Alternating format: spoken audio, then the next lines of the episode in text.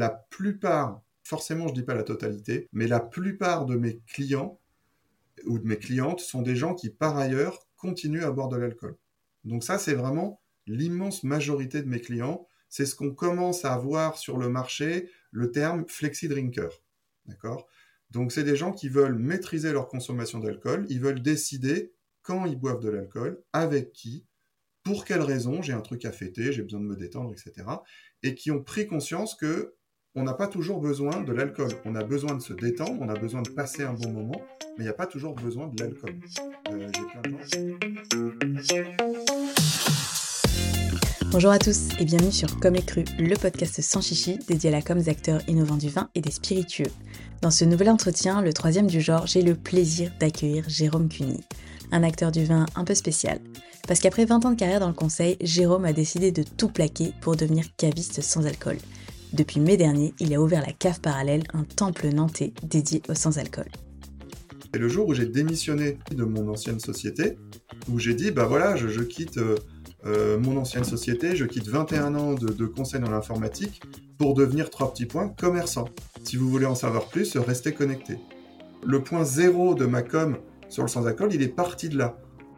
J'ai invité Jérôme pour parler de sans-alcool et de modération, l'occasion pour lui de revenir sur son histoire personnelle avec l'alcool et nous expliquer son cheminement, mais je l'ai surtout invité car pour moi, Jérôme, c'est la preuve vivante qu'une communication authentique et régulière peut permettre d'asseoir sa légitimité et de réussir une campagne de crowdfunding pour financer une terrasse avant même d'avoir ouvert boutique. Ça, c'était fort. Et puis bon, faut dire ce qui est, je connais Jérôme dans la vraie vie et c'est quelqu'un que j'apprécie beaucoup.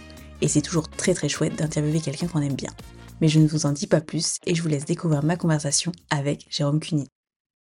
Jérôme, est-ce que tu peux te présenter auprès des auditeurs, s'il te plaît?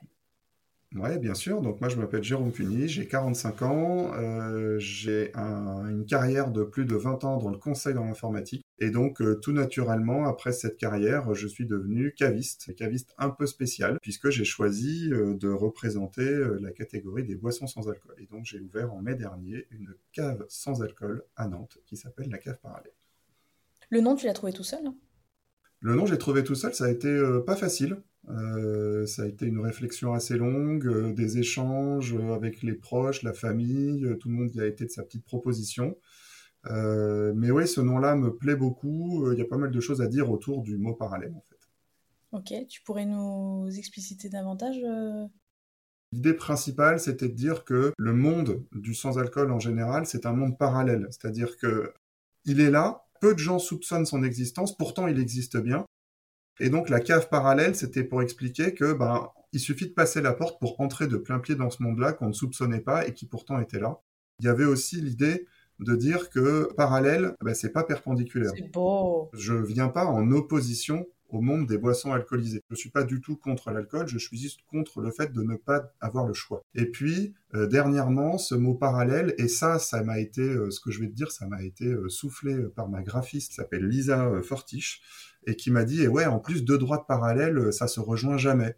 C'est infini, c'est comme les possibilités autour du sans-alcool. Et je dis oui, exactement, tout à fait. Donc j'ai ajouté cette, cette petite description à mon, à mon arc. Ah purée, c'est pas mal ça. Ok. Tu me disais que tu étais fort, donc une expérience de 20 ans dans le monde corporate. Qu'est-ce qui t'a poussé à te spécialiser dans les produits sans alcool? Parce que c'est pas, c'est pas évident quand même de se dire aujourd'hui est une belle journée pour devenir euh, caviste sans alcool. Alors oui, tout à fait. J'ai dit il n'y a pas longtemps dans une interview euh, qu'effectivement je m'étais pas réveillé un matin en me disant je vais ouvrir une cave sans alcool. Euh, il y a clairement eu un processus. Il s'est déroulé en trois déclics. Le premier déclic, ça a été quand j'ai décidé moi de stopper ma consommation d'alcool. Au départ, plutôt par jeu, par défi. Un été, je, me suis dit, bah tiens, je vais essayer de pas boire d'alcool pour pas prendre les 3 kilos habituels de l'été, pour n'en reperdre que deux. Et donc, je me suis mis ce défi euh, de dire, bah tiens, cet été, euh, de juin à septembre, euh, je bois pas d'alcool. Ça, ça a été le premier déclic parce que je me suis rendu compte d'abord qu'il y avait quand même pas mal d'aspects positifs au fait de ne pas boire d'alcool. Par contre, il y avait aussi pas mal d'impacts, et ça c'était il y a 5 ans, très négatifs. On est socialement totalement exclu. En tout cas, il y a 5 ans, je l'ai ressenti comme ça. Euh, on n'a rien à nous proposer, on a des réflexions en permanence. Est-ce que tu es malade? Est-ce que tu as un problème? T'es chiant? T'étais plus drôle avant? Euh, À quoi ça sert? Pourquoi pas boire d'alcool? Enfin, c'est encore aujourd'hui en 2023, un adulte qui ne boit pas d'alcool, c'est suspect. Deuxième déclic, le confinement, où les gens autour de moi ont commencé à me poser cette question. En me disant, Jérôme, toi qui bois pas d'alcool, euh, on, est à, trois apéros Zoom par semaine alcoolisés, euh, euh, sur la durée, ça va juste pas le faire. Qu'est-ce que tu peux nous conseiller? Qu'est-ce qu'on peut acheter? Où est-ce qu'on peut l'acheter? Toi qui bois pas d'alcool, qu'est-ce que tu bois? Donc je me suis rendu compte, un, qu'il y avait de plus en plus de demandes, et deux, moi qui m'intéressais naturellement pour ma consommation aux boissons sans alcool, je me suis rendu compte qu'il y avait de plus en plus d'offres, que plein de producteurs, de vignerons, de brasseurs, de gens qui font des spiritueux se sont retrouvés du jour, du jour au lendemain sans déboucher, sans resto, sans hôtel, sans bar, et donc avec du temps pour réfléchir à comment je me diversifie, euh, c'est quoi la demande en ce moment, qu'est-ce qui marche, ah tiens, le sans alcool, il y a de la demande, tiens, je vais produire une bière, tiens, je vais produire un vin. Et le constat aussi que bah, de plus en plus de demandes, de plus en plus d'offres, mais personne au milieu pour faire se rencontrer les deux. Une offre en supermarché euh, qui est assez pauvre, très tournée sur des produits industriels. Chez les cavistes traditionnels, encore aujourd'hui, pas trop d'intérêt sur le sujet. Et puis, euh, le monde de l'épicerie fine, euh, qui commence à proposer quelques petits trucs, mais plutôt locaux, plutôt autour de chez eux, sur la veine bio, etc. Et donc, pas de vrais spécialistes. Et donc, début 2022, euh, naît l'idée de dire mais pourquoi il n'y aurait pas une cave dédiée au monde du sans-alcool? Mais bon, tu vois bien, quand ça fait 20 ans que tu fais un métier dans lequel, a priori, on te dit que tu es bon, dans lequel tu es très bien payé, euh, tu finis par te retrouver un peu dans une prison dorée dont tu sais pas trop trop comment sortir. Hein. Tu as les enfants qui arrivent à l'âge de faire des études, euh, tu te dis attends, si je quitte mon métier pour créer un truc qui n'existe pas, dont on ne sait pas comment ça va marcher, est-ce bien sérieux à 45 ans de se lancer, à 43 ans de se lancer là-dedans? Et le troisième déclic, euh, ça a été l'ouverture de la première cave d'envergure sans alcool à Paris euh, bah, euh, en mai 2022, où là je me suis dit, après avoir rendu visite aux, propriétaires, hein, là je parle du pan qui boit, hein, pour pas les nommer, dans, dans, le 19e, je me suis dit, mais quelqu'un l'a fait. Si quelqu'un l'a fait, c'est que je suis pas le seul à avoir cette idée-là. Ça veut dire que euh, je me bloque un peu pour rien. Euh, voilà, ça m'a vraiment donné le déclic pour me dire s'ils y sont arrivés à faire exactement le projet que j'ai en tête, pourquoi moi j'y arriverai pas? Et voilà. Et ça m'a, ça m'a, ça a fini de me, de me lancer sur mon idée. Toi, comment tu as défini ton positionnement, Jérôme? Quand j'ai quand j'ai choisi de, démarrer ce projet entrepreneurial, je me suis dit plusieurs choses. Je me suis dit, il y a déjà des acteurs présents en ligne sur le sans-alcool et qui le font très bien. Et moi, je sortais de 21 ans de digitalisation de la relation client, donc de dématérialiser tout. Et j'en avais un peu marre. Et je voulais vraiment retrouver du lien physique, du lien social. Euh, ce qui m'a fait me dire, en tout cas dans un premier temps, je, je ne l'ouvre qu'en physique. La deuxième motivation, c'était euh, la pédagogie, le fait qu'il y a un énorme besoin d'expliquer, de faire goûter, de que les gens touchent les bouteilles, qu'ils entendent les histoires des producteurs, qu'ils goûtent. Et ça, c'est pas possible de toucher une bouteille et de goûter quand on achète sur un site internet. Donc ma deuxième motivation, c'était vraiment l'apport de conseils. J'ai fait ça toute ma vie précédente, le conseil, et donc l'apport de conseils à mes clients. Et puis, euh, il y avait une troisième motivation, c'était de recréer du lien social. Euh, faire en sorte que ce lien social qui a souffert des périodes de confinement, du développement du télétravail, on puisse venir dans un côté très fédérateur, très rassembleur, venir partager entre gens de la même famille, entre amis, une boisson sur une terrasse dans un bar qui ne sert que du sans-alcool. Parce que contrairement à un bar qui sert majoritairement des versions alcoolisées, si dans un groupe il y a une ou deux personnes, quelle que soit la raison, qui ne boivent pas d'alcool, ils se retrouvent un peu mis de côté, ils n'ont pas beaucoup de choix. Merci, c'est en train de changer, mais en tout cas, euh, aujourd'hui, euh, c'est pas vraiment le cas partout. On a des softs qui sont des jus des sauces bien connues, mais peu d'offres intéressantes, mais ça change, heureusement. Et puis, quand on va tous dans une cave sans alcool, ben, si on est quelqu'un qui boit de l'alcool par ailleurs, il n'y a aucun problème à ce qu'on puisse boire une boisson sans alcool et y prendre du plaisir. Ce qui n'est pas possible si on ne boit pas d'alcool, on ne peut pas boire une boisson alcoolisée. Je voulais aussi ce côté euh, euh, permettre de boire un verre en famille, entre amis, prendre du plaisir, recréer une occasion de se rencontrer, de se retrouver tout en ne, en ne renonçant à rien sur le plaisir d'un verre partagé avec un verre de qualité. Donc, une cave et un bar.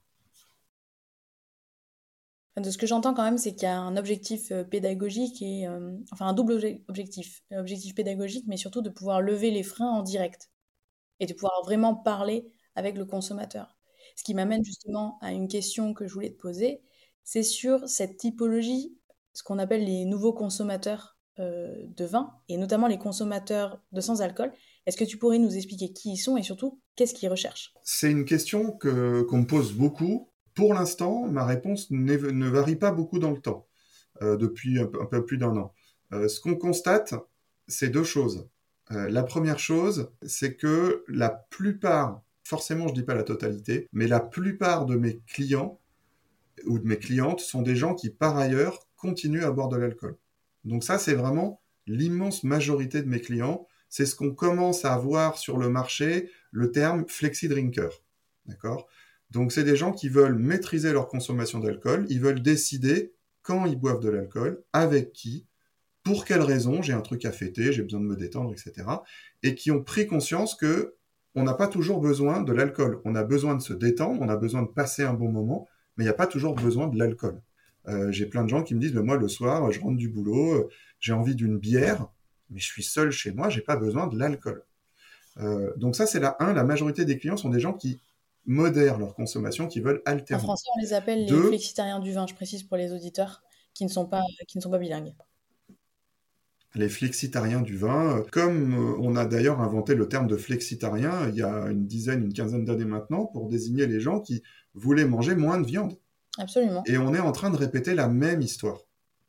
Euh, il, y a, y a 10 ou 15 ans, quand euh, un papa ou une maman disait qu'il était végétarien et, et qu'il voulait pas donner de viande à ses enfants, euh, ou lui ne pas en manger, on lui disait mais t'es fou, euh, euh, les sources de protéines, mais tu te rends pas compte, l'équilibre alimentaire, c'est n'importe quoi, les carences. Mhm. Aujourd'hui, dans le moindre restaurant, dans le moindre hôtel où il y a une table, il y a toujours, toujours, toujours, toujours des propositions végétariennes. Et tant mieux, eh ben, C'est la même chose. C'est la même chose aujourd'hui. On va avoir d'ici quelques temps on aura dans tous les bars, dans tous les restaurants, il y aura des alternatives, des propositions euh, de qualité sur des boissons sans alcool. On suit la même histoire. Donc ça, je, pensais que c'était important de le souligner. Euh, pour dire qu'on n'est pas sur un phénomène de tendance, on n'est pas sur une tendance un peu bobo, euh, post-Covid, je fais attention à ce que je mange et puis ça va partir. Non, non, c'est là et ça va durer. Pour répondre à ta question, c'est important de préciser que aujourd'hui, beaucoup de gens s'intéressent au sans-alcool, mais on va dire en représentativité aujourd'hui dans les clients que je rencontre, c'est un peu plus majoritairement des femmes. Ben, on est obligé de reconnaître que euh, vous êtes, mesdames, plus innovantes et plus ouvertes d'esprit. En moyenne, évidemment, on va pas mettre tout le monde dans le même sac, hein, mais en moyenne, ma clientèle, c'est à peu près 60-65% de femmes de clientes et qui sont curieuses et qui passent la porte pour dire ben moi j'ai envie d'essayer. Le facteur maternité y est pour beaucoup, soit parce qu'elles ont été mamans et qu'elles me disent ah ben j'aurais bien aimé que vous soyez ouvert quand j'étais enceinte et donc maintenant je veux découvrir, soit parce qu'elles sont mamans, soit parce qu'elles savent ou elles ont envie un jour de l'être et elles ont conscience qu'elles seront à un moment donné de manière obligatoire privées d'alcool et donc elles veulent tester des alternatives. Et puis il y a aussi une sensibilité qui est différente. Il y a aussi une voilà. Et donc souvent, euh, euh, Madame vient, puis Madame vient avec Monsieur, puis Monsieur vient tout seul. C'est drôle. On va dire en termes de tranche d'âge, euh, je suis entre 26, 27 ans et 45 ans en majorité. J'ai très peu de plus jeunes pour une question purement et simplement de pouvoir d'achat.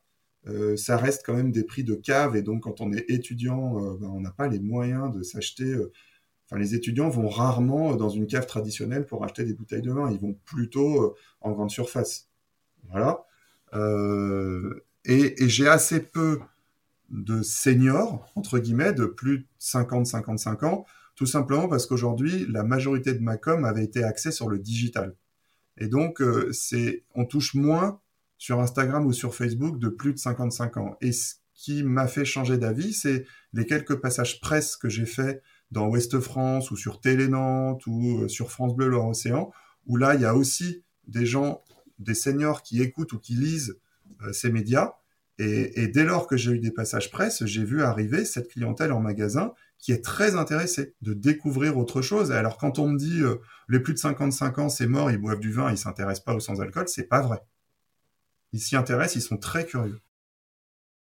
Je m'attendais pas à ce que la fourchette euh, commence à 26-27 ans, tu vois. Je pensais que ça arrivait à la, trentaine, enfin, à la trentaine, vers 30-35 euh, ans, qu'il y avait ce déclic. Mais en réalité, il y a le Covid aussi qui a joué, qui a joué beaucoup, qui a rebattu les cartes de la consommation. Faut en être aussi. Euh, et le Covid a tout changé aussi parce que pendant trois ans, on a rabâché matin, midi et soir, 7 jours par semaine, 12 mois par an aux gens qu'il faut faire attention à sa santé, qu'il faut faire attention aux autres, qu'il faut faire attention à ce qu'on mange, qu'il faut faire attention à ce qu'on boit, qu'il faut faire attention euh, à, tout. Et donc ça, c'est un message qui est rentré dans la tête des gens. Les gens veulent boire moins, mais veulent boire mieux. Ça fait longtemps qu'on entend cette phrase qui tourne autour de la déconsommation, notamment de l'alcool et du vin en France. Mais c'est vrai globalement. C'est-à-dire que je veux manger mieux. Les gens veulent pas seulement du sans-alcool, ils veulent aussi moins de sucre, ils veulent moins d'intrants dans les vins, ils veulent, ils cherchent du bio, euh, ils cherchent du vegan, ils cherchent plein de choses. Et donc, euh, on a aussi beaucoup de gens qui s'intéressent à ces nouveaux produits parce que ils sont plus sains, tout simplement.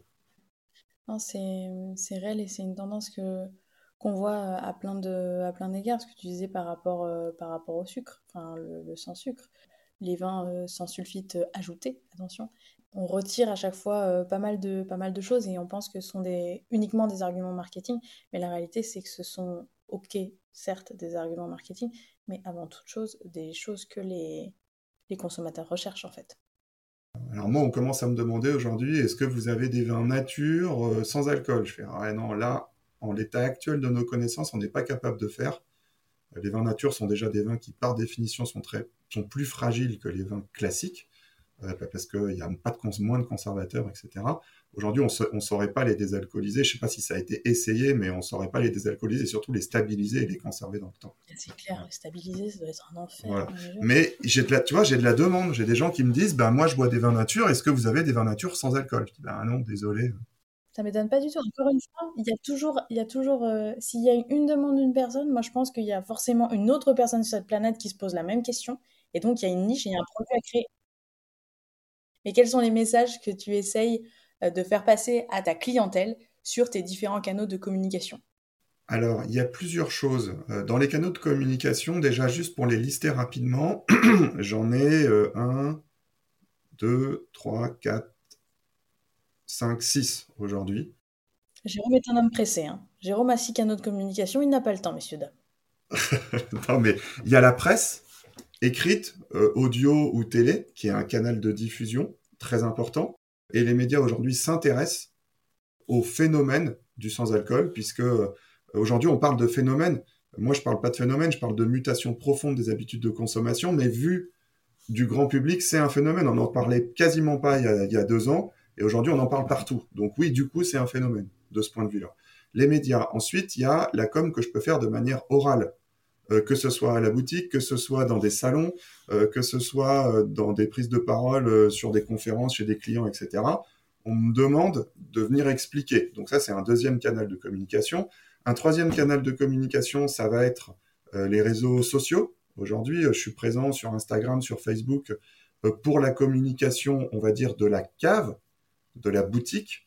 et puis, j'ai un autre moyen de communication qui est LinkedIn aussi, pour, on va dire, mon, ce que moi je veux dire du sans-alcool en tant que Jérôme Cuny et pas en tant que la cave parallèle.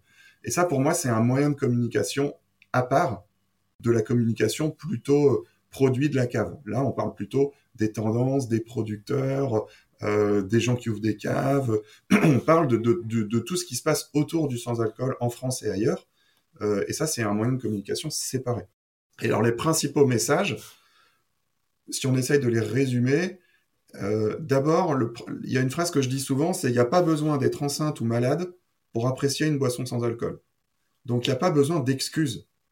Je ne dis pas que être malade ou être enceinte, c'est une excuse, là on est obligé. Mais souvent j'ai des gens qui rentrent dans la boutique et qui me disent euh, c'est pour une amie, elle est enceinte, ou c'est pour ma femme, ou c'est pour mon papa, il est malade, ou euh, comme s'ils s'excusaient, c'est pas pour moi.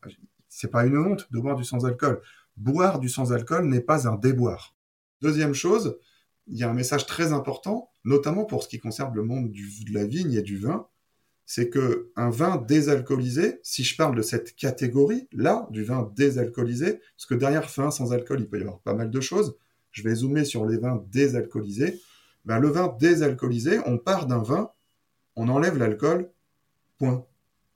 Derrière chaque bouteille, il y a un vigneron ou une vigneronne euh, qui a un domaine, qui a des chais, qui a des, qui a des employés, qui a, qui, a, qui a mis de l'amour, qui a mis de la passion dans son métier, qui a créé un vin et ce vin, on lui a retiré son alcool. Donc ça peut être contre-intuitif ou contre-nature pour certains, mais à partir du moment où il y a une demande, eh ben ça met en valeur tout le savoir-faire, toute l'expertise qu'on a en France autour du vin.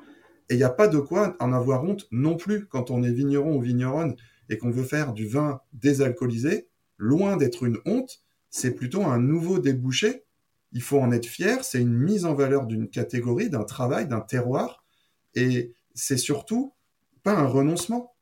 Euh, on, renonce à rien, puisque pour faire un bon vin désalcoolisé, il faut d'abord faire un bon vin. Et puis le dernier message que je répète souvent, c'est euh, le côté euh, fédérateur, le côté rassembleur. Tout le monde peut être autour de la même table, tout le monde peut avoir le même verre. Et ça, c'est hyper important. Et enfin, du coup, il y a un quatrième message, c'est le côté aussi santé. Je trouve ça très chouette que tu aies mis l'argument de santé à la fin. Et je trouve ça rafraîchissant aujourd'hui où beaucoup de personnes axent 100% du discours autour du fait que bah voilà, faut faire attention à sa santé et ce qu'on comprend tous, encore une fois, on a tous euh, été là euh, quand on été égrenés le nombre de morts chaque jour à nous rappeler de faire attention à nos aux comorbidités, de faire attention à ce qu'on mangeait, de faire euh, du sport. On était tous là je trouve ça super rafraîchissant que tu, parce que je, vois la manière dont tu communiques, notamment sur les réseaux, que tu n'axes pas 100% du discours sur le discours santé qui peut paraître euh, ultra moralisateur. Oui, alors c'est important ce que tu dis parce que on peut boire de l'alcool avec modération et ne, pas s'abîmer la santé. Tout est dans la modération. Ce mot est très important. Euh, euh, c'est pour ça qu'on dit toujours à consommer avec modération. Et d'ailleurs, c'est pour ça que moi, euh, la petite baseline de, la cave, c'est à boire sans modération, parce que pour le coup, euh, j'ai pris le contre-pied. Mais euh, on, peut tout à fait choisir les moments où on va boire de l'alcool et se faire plaisir et en boire avec modération et respecter son corps et respecter sa santé. Je sais que tu as fait une campagne de crowdfunding avec Ulule pour financer ta terrasse et c'est la raison aussi pour laquelle je voulais absolument t'inviter dans le podcast aujourd'hui. Est-ce que tu peux nous expliquer comment ça s'est passé un peu? Alors, il y a plusieurs choses importantes euh, dans cette démarche. La première, c'est prendre conscience qu'on a besoin de fonds et qu'on ne peut pas tout avoir via un financement classique. Donc, c'est prendre conscience que dans les sources de financement, il y en a d'autres.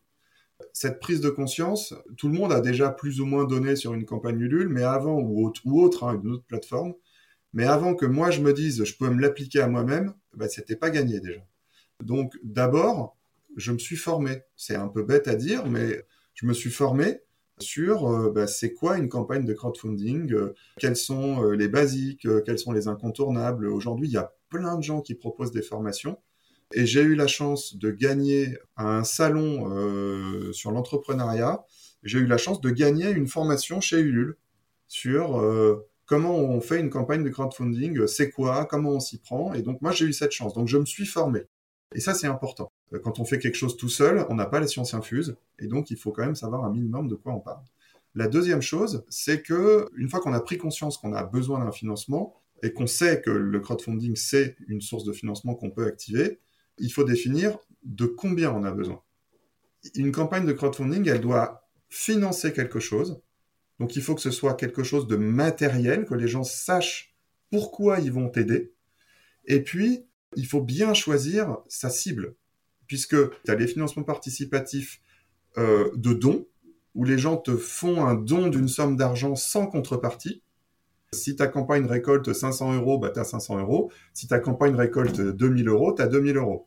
Si tu fais une campagne de crowdfunding avec des contreparties, ce qui a été mon cas, c'est-à-dire qu'en fait, tu vends quelque chose et tu dis aux gens qui vont t'aider, ben, pour 15 euros, tu auras ça, pour 30 euros, tu auras ça, pour 50 euros, tu auras ça eh bien, ces campagnes de crowdfunding, il faut leur fixer un palier minimum, et si tu n'atteins pas ce palier minimum, tu as zéro. Moi, je savais que j'avais besoin de, euh, disons n'importe quoi, 8000 euh, euros. eh ben, mon palier de départ, je l'avais pas mis à 8000, parce que si je l'atteins pas, j'ai zéro. Donc, j'avais mis un, premier palier à 5000, en me disant, ben voilà, ce premier palier, il faut que je l'atteigne, puis ensuite, j'aurai des paliers supérieurs, et ça, il faut les expliquer. Une fois qu'on a atteint le premier palier, vers quoi vous pouvez m'aider, etc. Donc, moi, l'idée de départ, c'était la terrasse. Donc, j'avais dit, ben, j'ai besoin d'un minimum de 7 tables et 16 euh, chaises. Mais si on atteint le deuxième palier, il y aura plus de tables. Si on atteint le troisième palier, il y aura un stop trottoir. Si on atteint le quatrième palier, il y aura ci, etc., etc. Les gens doivent savoir pourquoi. Et puis ensuite, la campagne de financement participatif, il y a des cercles de gens que tu vas toucher. Il y a évidemment tes proches, ta famille, puis tes amis, puis ton réseau de gens qui te connaissent, puis enfin les inconnus. Et finalement, plus on s'éloigne dans ces cercles-là, plus c'est difficile de toucher les gens, parce que donner pour un projet, pour quelqu'un qu'on ne connaît pas, il faut comprendre quel est le projet, il faut transmettre des valeurs, une motivation, pour que des gens aient envie de vous soutenir. Et donc ça, ça a été très important en termes de communication. J'ai pas dit il me faut une terrasse. J'ai expliqué que je me lançais dans le sans-alcool, que c'était fédérateur, que je voulais que les gens puissent avoir le choix, que matati patati patata. Et concrètement, après, maintenant, en termes de canaux de communication, quel canot tu as choisi à quelle fréquence et comment tu t'es organisé? Moi, pourquoi j'ai fait cette campagne juste avant l'ouverture? Bah Parce qu'une campagne de crowdfunding, en soi, c'est un formidable moyen de communication. Et en fait, il faut revenir au départ de, ma com. J'ai pris conscience très tôt que ce qui intéresse les gens, c'est pas forcément ce qu'on a à vendre, mais c'est l'aventure entrepreneuriale. Et donc, je m'étais mis une espèce de stratégie de com, un plan de com, si on peut appeler ça comme ça. il se trouve que dans ma vie, j'ai fait beaucoup d'accompagnement du changement euh, dans mes missions de conseil. On dit toujours, il faut avoir une stratégie de com, et au service de cette stratégie, il faut avoir un plan de com. Donc, je me suis appliqué à moi-même ce que j'ai fait avec mes clients toutes ces années. Ça, ça m'a servi. Et donc, je me suis dit, mais moi, je sors de 21 ans de conseil dans l'informatique. Je suis un nobody sur les boissons. Je suis un nobody, je suis personne sur le sans-alcool. Personne me connaît. Et donc, si je lance une campagne de crowdfunding en étant personne, ça fonctionnera pas. Premier acte de communication, ça a été le jour où j'ai fait un post sur LinkedIn. J'ai choisi à dessein ce média-là parce que euh, je voulais travailler ce qu'on appelle le personal branding. Hop, hop, hop, pas si vite. Je me suis dit que c'était le bon moment pour parler de personal branding. Le personal branding, qu'est-ce que c'est? Eh bien, le personal branding ou marque personnelle, ça consiste à créer et à façonner consciemment une image distinctive de soi-même. Donc, ça va impliquer de mettre en avant ses caractéristiques uniques, ses compétences, mais surtout sa personnalité et ses expériences de manière à se différencier et à rester mémorable aux yeux des autres. Comme vous le savez, la concurrence est rude. Travailler sur sa marque personnelle permet de développer une image cohérente pour atteindre X ou Y objectif. On n'est pas obligé de raconter sa vie pour construire son personal branding, loin de là. En revanche, on doit partager un minimum de valeurs pour établir sa réputation. Le 15 janvier, dans le prochain épisode de décryptage de Com et Cru, je vous donne ma secret sauce pour définir un personal branding aux petits oignons, mais surtout qui vous ressemble. C'est la méthode que j'applique avec mes clients. Bon allez, zoom, on y retourne. Je voulais acquérir au travers d'une communication sur un réseau pro, je voulais que les gens me reconnaissent la légitimité d'expert dans le sans-alcool alors que je ne suis pas issu du monde de la boisson, alors que je n'ai pas fait d'études de sommellerie, d'onologie, euh, et que j'étais pas du tout connaisseur. Et donc je me suis dit, si j'ai pas cette crédibilité, qui a envie de donner à quelqu'un qui n'est pas crédible? Je suis à l'aise dans la communication. Ça, j'ai cette chance. J'ai cette chance de d'être à l'aise, d'aller vers les autres, de communiquer. Je, je, ça me demande un effort, ça demande du temps, mais euh, je suis à l'aise dans cet exercice. Par contre, je suis pas du tout à l'aise devant une caméra. Je n'aime pas me mettre en scène. Et donc aujourd'hui, euh, j'ai dû me faire violence pour me mettre devant la caméra et me mettre en scène. C'est pas facile pour moi. Moi, j'ai du mal avec le fait d'être filmé et de me mettre en avant. Et ça, j'ai dû l'apprendre pour la com au service de la cave. Parce qu'il faut, il faut incarner son projet. Et donc, euh, pour incarner son projet, il, faut, il faut se montrer. Et ça, ça a été dur pour moi. Le démarrage de ma com, c'est le jour où j'ai démissionné le jour où je suis parti de mon ancienne société, où j'ai dit, bah voilà, je, quitte euh, euh, mon ancienne société, je quitte 21 ans de, conseil dans l'informatique pour devenir trois petits points commerçant. Si vous voulez en savoir plus, restez connectés. Le point zéro de ma com sur le sans-alcool, il est parti de là. J'ai dit, aujourd'hui, j'ai un réseau, à l'époque, j'avais un réseau d'environ 500 personnes qui étaient tous des pros de l'informatique. c'était mes partenaires, mes clients, mes collègues des, des 20 ans que j'ai passé là-dedans.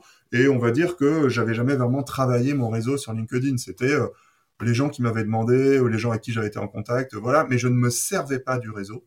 Je n'y communiquais pas, je ne m'en servais pas. Euh, c'était euh, juste mon réseau, il était là. Voilà.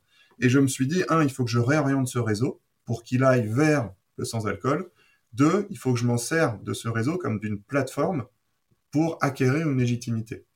Ça a été ça la première brique de ma stratégie de com, c'est devenir par la preuve, par la com, l'expert que je n'ai que je ne suis pas devenu par les études ou par l'expérience précédente. Et donc aujourd'hui, enfin, j'ai, je sais plus le compte exactement, mais aujourd'hui, je suis à, à peu près 3000 euh, gens qui lisent ce que j'écris euh, sur LinkedIn, ce qui me fait toujours euh, un peu, je me dis, mais il y a autant de personnes qui s'intéressent à ce que j'écris. Je trouve ça fou, quoi. Tu vois, je, je me dis, mais euh, c'est incroyable, quoi. 3000 personnes. Alors, tout le monde ne lit pas tout ce que j'écris, mais il y a 3000 personnes qui me suivent. Je trouve ça fou.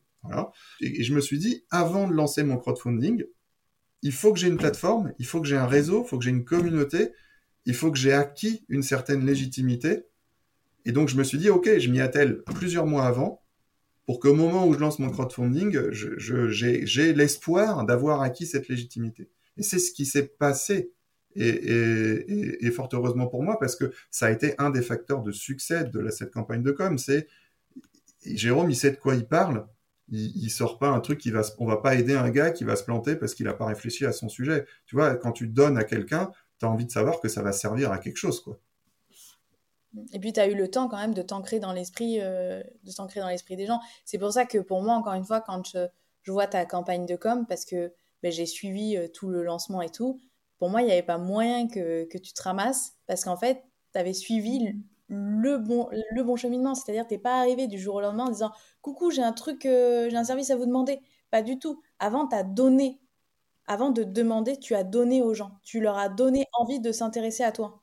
Alors voilà, c'est ça, il faut donner envie de s'intéresser. Et alors il y a un truc qui est très important, je, je tiens à le préciser ici. En tout cas, c'est ma conception des choses. Je ne dis pas que c'est la vérité vraie pour tout le monde, mais c'est ma conception des choses. On a beaucoup parlé de liens sociaux, de rencontres physiques. J'ai tenu et je tiens toujours à rencontrer au maximum les gens avec qui je suis en relation digitale. Allez, je vais pas te dire la totalité parce que ce serait mentir, mais la plupart des gens que j'ai rencontrés que j'avais connu euh, sur LinkedIn ou sur Insta, la plupart des gens que j'ai rencontrés dans la vraie vie, j'ai jamais été déçu, quoi. Tu vois? Euh, Et j'ai même été parfois agréablement surpris euh, parce qu'il y avait des gens qui avaient des profils avec euh, des dizaines de milliers de followers et je me disais ces gens-là sont inaccessibles, ils, ils prendront pas le temps de me rencontrer, euh, ils prendront pas le temps de me répondre, ou alors des gens qui sont des PDG, des capitaines d'industrie, euh, des patrons de grosses boîtes dans le sans-alcool. Des, je me suis dit, ces gens-là, ils sont inaccessibles. Et je me suis rendu compte que par la magie des réseaux sociaux, d'abord les gens te répondent. La plupart, évidemment qu'il y a des gens qui m'ont jamais répondu, ben voilà, mais la plupart des gens m'ont répondu. Alors, est-ce qu'ils m'ont répondu parce que euh, j'avais fait une com qui leur avait donné envie de me répondre? Est-ce que j'avais mis suffisamment de soin dans la présentation de mon profil, dans ma petite phrase d'accroche quand, je leur envoie un message? Ce qu'il faut préciser aussi, c'est que euh, moi aujourd'hui sur LinkedIn, je suis sur la version gratuite. Hein. Donc euh, quand je demande à quelqu'un de rentrer en contact avec moi, j'ai pas de in message, j'ai rien. Je lui fais une demande et la seule chose qu'il voit, c'est la tête, ma tête sur ma photo, mon titre, et c'est tout. Et il faut que ça, ça lui donne envie, ou à minima que ça le rende curieux de se dire tiens, euh, qu'est-ce qu'il me veut lui? Et une fois qu'il a dit accepter, il a mon message. C'est important de, de, savoir, et ça, et pour ça aussi, euh, j'ai demandé de l'aide. C'est-à-dire, euh, comment, c'est quoi une bonne photo euh, LinkedIn? Alors, je prétends pas qu'elle est parfaite, mais euh, euh, voilà, le meilleur conseil qu'on m'ait donné, on m'a dit, il faut que sur ta photo LinkedIn, ça soit toi. Alors, c'est bête, hein, ce que je dis, hein, mais euh, il faut qu'on, te voit toi. C'est-à-dire que si tu es quelqu'un de souriant, faut que tu aies un grand sourire sur ta photo LinkedIn. Euh, si tu es à l'aise en t-shirt, faut être en t-shirt. Et aujourd'hui, ma photo LinkedIn, bah, je suis en t-shirt. Euh, c'est une, pour être très honnête, c'est, une photo qu'a fait ma femme pendant des vacances, quoi. Et je me suis dit, bah, ça, c'est moi, cette photo, et voilà ce que j'ai envie que les gens voient. J'ai envie qu'ils me voient moi. Donc, elle est pas posée, euh, euh, je suis pas en costard, machin. Évidemment, c'est au Enfin, moi, je suis caviste aujourd'hui, hein, je suis plus consultant. ma photo d'avant, euh, j'étais consultant, elle, était un peu plus formelle, forcément. Euh, donc, faut aussi que ça soit au service du message qu'on veut véhiculer. Et la photo, c'est la première chose que les gens voient. Et on, a tendance à sous-estimer ça. Et en fait, c'est hyper important.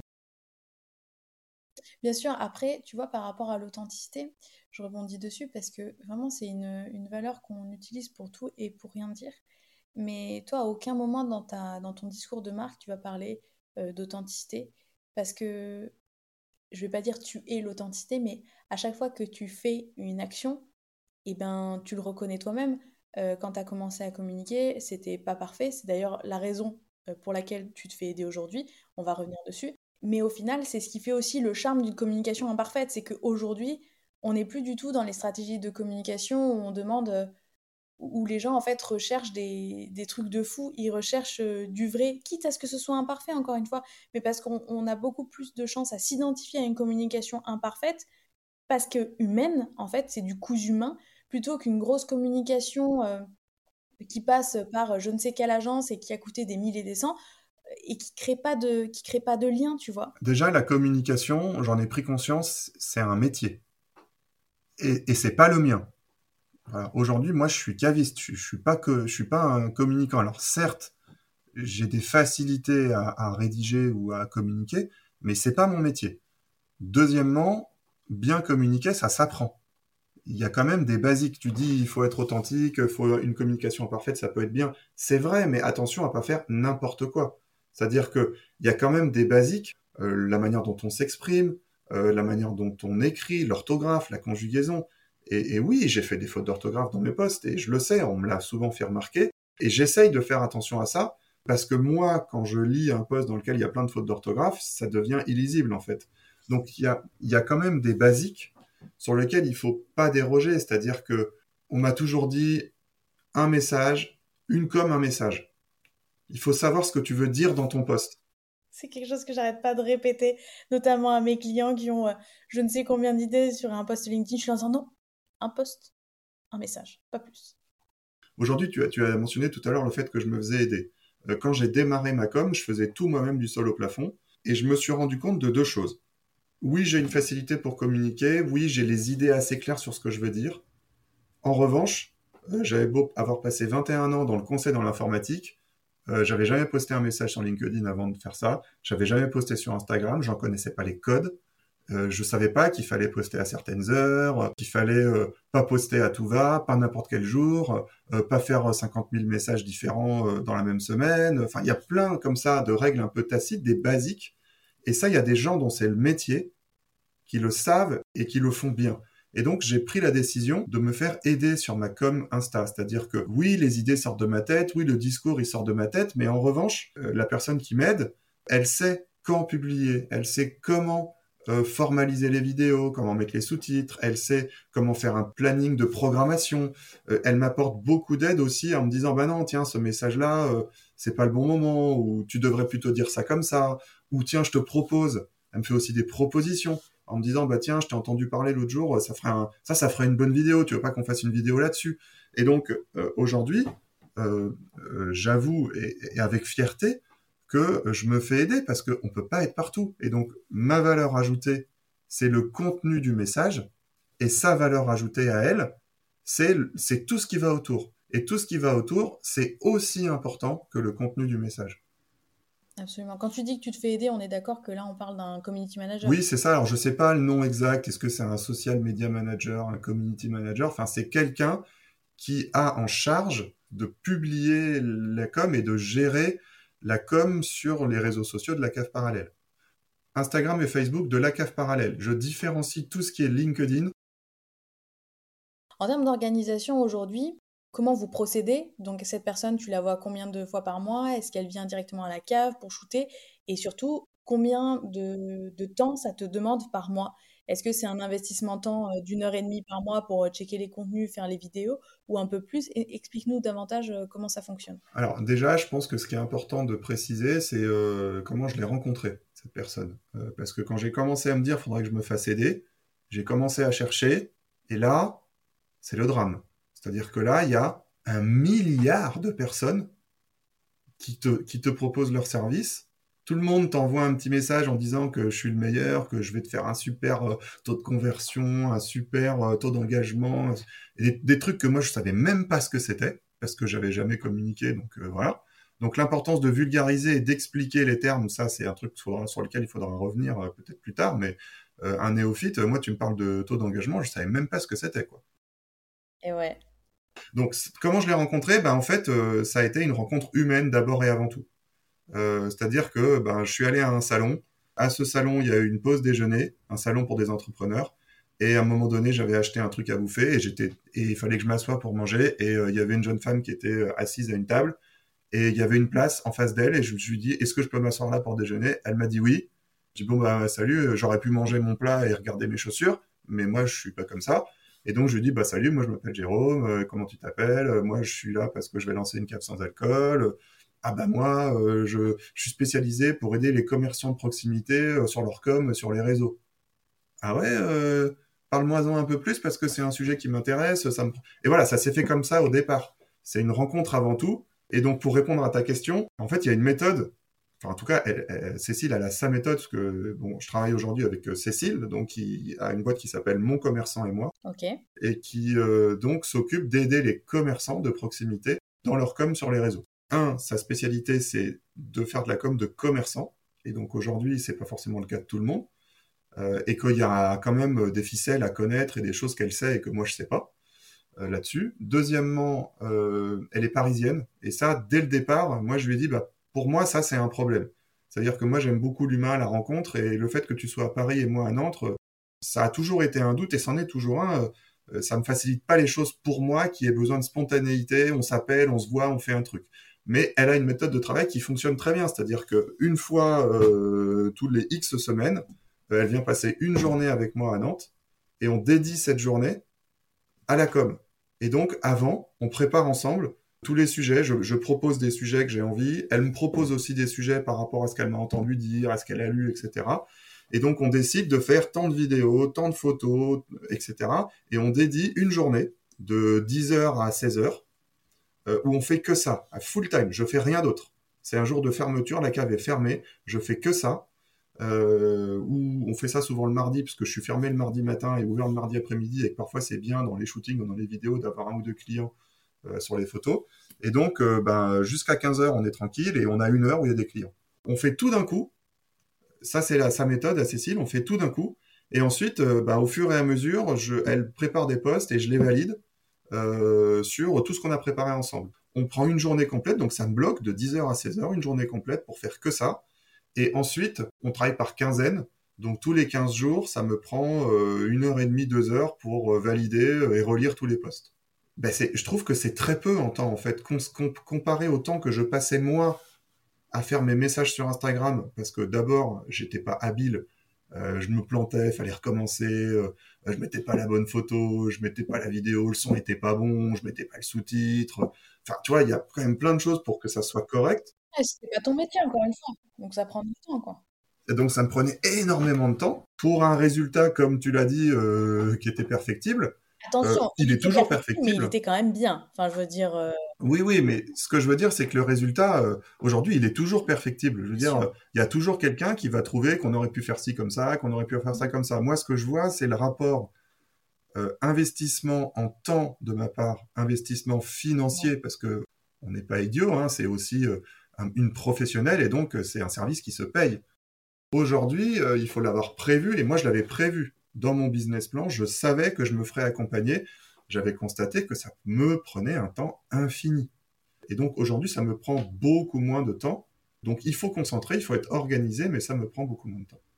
Euh, donc une des dernières questions que je te posais, c'est aujourd'hui quand tu as des gens qui passent la porte de la cave parallèle, combien de personnes viennent suite à une action de communication que tu as faite, qu'elle soit en ligne ou hors ligne Concrètement, est-ce que tu as une idée?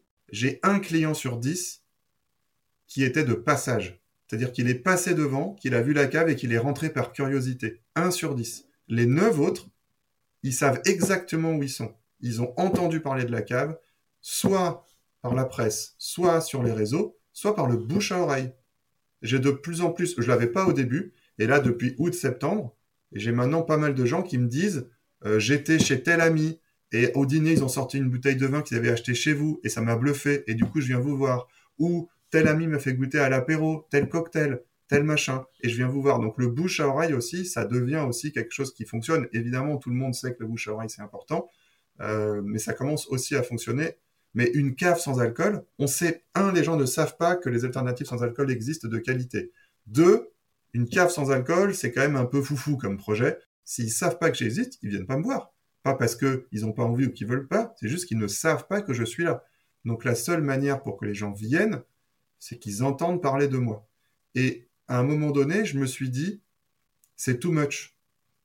Il y a trop de canaux, trop de com. Euh, euh, et en fait, la com, si c'est fait, alors ça va paraître présomptueux, mais euh, si c'est organisé, si on sait qu'on va alterner une com sur les réseaux, une com dans un média, un passage radio, et qu'on diversifie les canaux de com et qu'on diversifie les manières de communiquer, c'est jamais trop en fait. C'est ce que me disent les gens.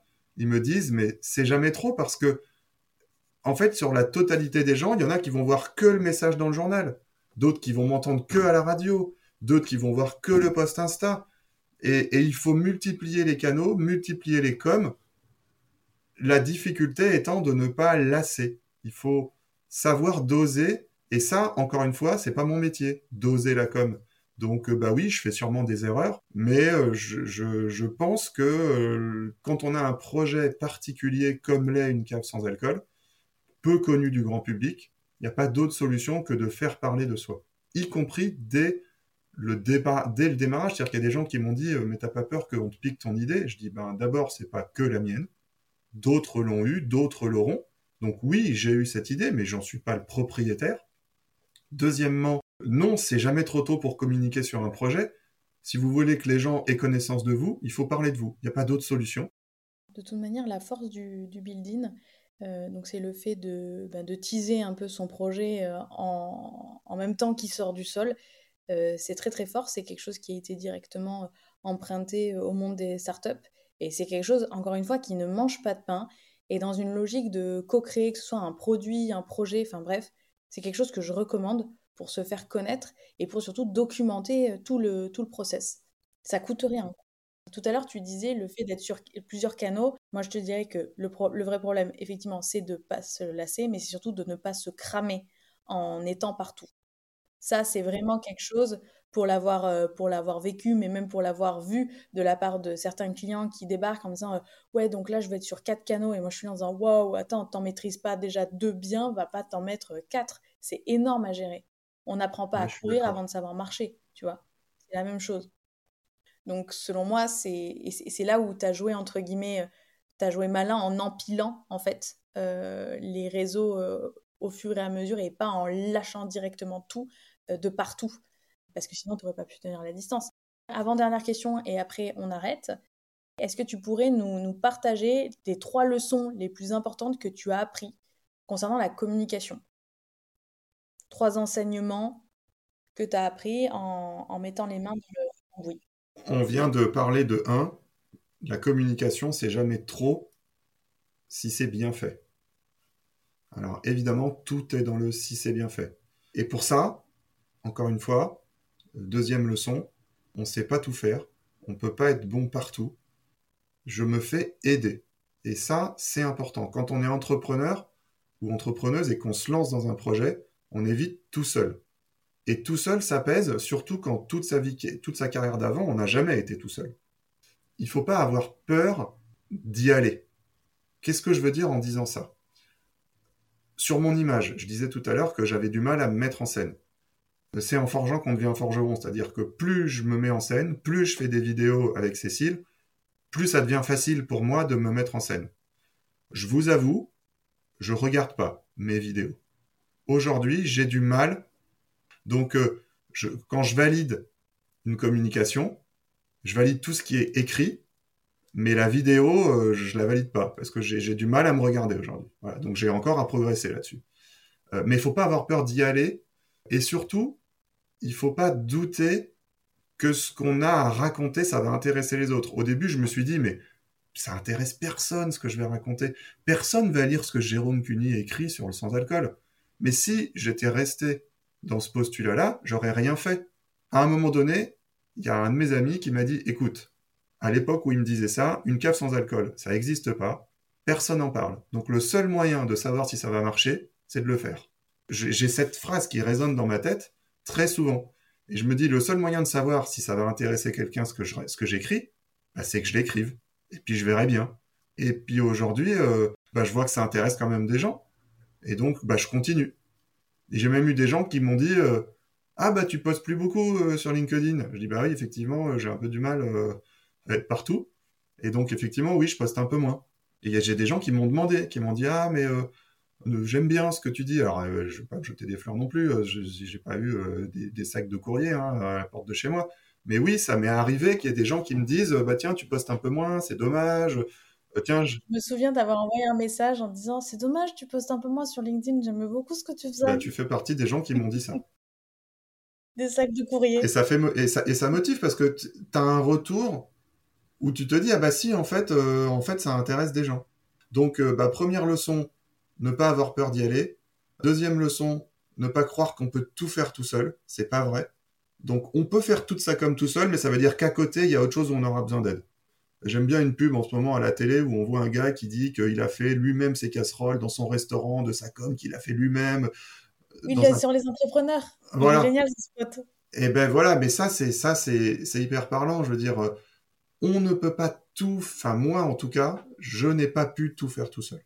Donc euh, je me suis fait aider pour mon site web, je me fais aider pour ma com, euh, je me fais aider euh, pour le côté financier.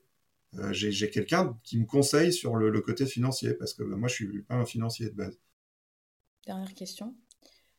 si tu pouvais choisir n'importe qui pour être l'invité du prochain épisode de Comme Cru, donc du coup, encore une fois, je te rappelle, le but du podcast, c'est mettre en avant bah, des acteurs du monde du vin, des spiritueux, du sans-alcool ou de la wine tech, mais toujours avec ce petit côté comme market. Qui choisirais-tu du coup? Ah. Qui me conseillerais-tu d'inviter? Alors ça, c'est une excellente question. Euh, je te retourne la question. Est-ce qu'il y a quelqu'un qui t'a dit je te conseille d'inviter Jérôme Cuny? Non, quand même pas. Bah, bien sûr que si. Bah, bien sûr que si. Euh, bien sûr que si. Frédéric, euh, Frédéric Chouquet, Singer. Alors écoute, c'est un des noms que j'avais en tête. C'est un des noms que j'avais en tête, Frédéric, parce que euh, euh, c'est quelqu'un, un, c'est quelqu'un avec qui je m'entends très bien, deux, c'est quelqu'un avec qui on partage énormément de choses, de valeurs et d'idées sur le sans-alcool et sur le vin sans alcool. Il parle très bien de vin et de vin désalcoolisé. Frédéric, euh, il, a toujours beaucoup communiqué, comme moi, sur les réseaux, sur LinkedIn, et un peu comme moi, il, le fait lui-même, il le faisait lui-même à la One Again, tu vois. sinon, j'ai rencontré quelqu'un qui communique beaucoup et je trouve qu'il communique pas mal et qui est dans le sans-alcool, mais qui est pas dans le vin, c'est Laura Chetaille, qui est la patronne de Coco Kombucha. Ah oui, bien sûr, Coco Kombucha. Et voilà, je m'entends bien avec Laura, on, s'échange pas mal de messages, enfin pas mal, régulièrement on s'échange des messages, je veux pas dire non plus qu'on se connaît super bien. Hein. Et je trouve qu'elle est vachement forte dans sa com, en tout cas je trouve. Et donc euh, voilà. Et puis il y avait un dernier nom que j'avais en tête, mais je suis pas sûr que ça soit facile à réaliser. Mais il y a une minette qui parle pas mal de vin euh, sur les réseaux, dont j'aime beaucoup la com, c'est euh, Ewa Crétois. Euh, et je sais pas si tu peux t'inviter toi-même dans ton propre podcast. Voilà. Ben écoute, j'ai pas prévu d'épisode avec moi-même où je m'interviewe, mais ça peut, être, ça peut être une inspiration pour la saison prochaine. Dans tous les cas, merci beaucoup Jérôme pour cet entretien. Tu nous as vraiment donné de quoi, de quoi faire avec plein de bonnes pratiques, plein de choses qui vont pouvoir être appliquées et applicables par euh, les auditeurs, j'en suis certaine. Donc je te remercie et, euh, et on se tient au courant pour la suite. Et voilà, c'est la fin de cet épisode de Comme Écru, le podcast sans chichi dédié à la com des acteurs innovants du vin et des spiritueux.